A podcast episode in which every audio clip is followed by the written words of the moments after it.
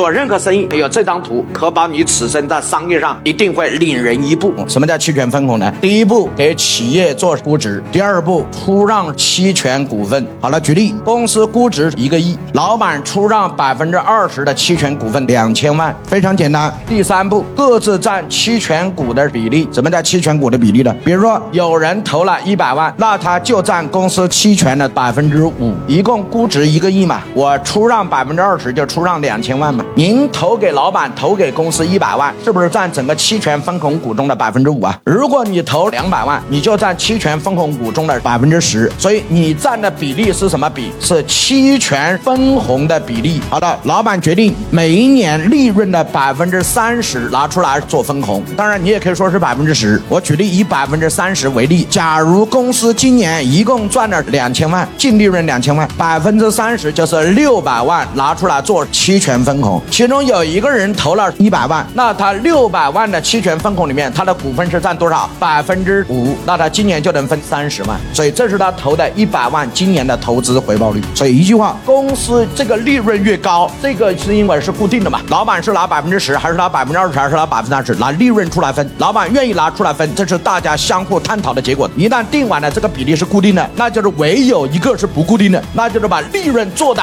越高越大，那分红的钱就是越。多分红的钱越多，而我的股份比例是固定的，我这个系数越多，我拿到的钱也就越多。一句话，我越相信公司，越相信老板，投的股份比例越大，公司发展越好，我分到的钱就越多，实现了多投多得多劳多得。哎，各位老板同意吗？王老师开始和大家分享组建利益共同体的三大策略，主要包含薪酬、奖金、股权。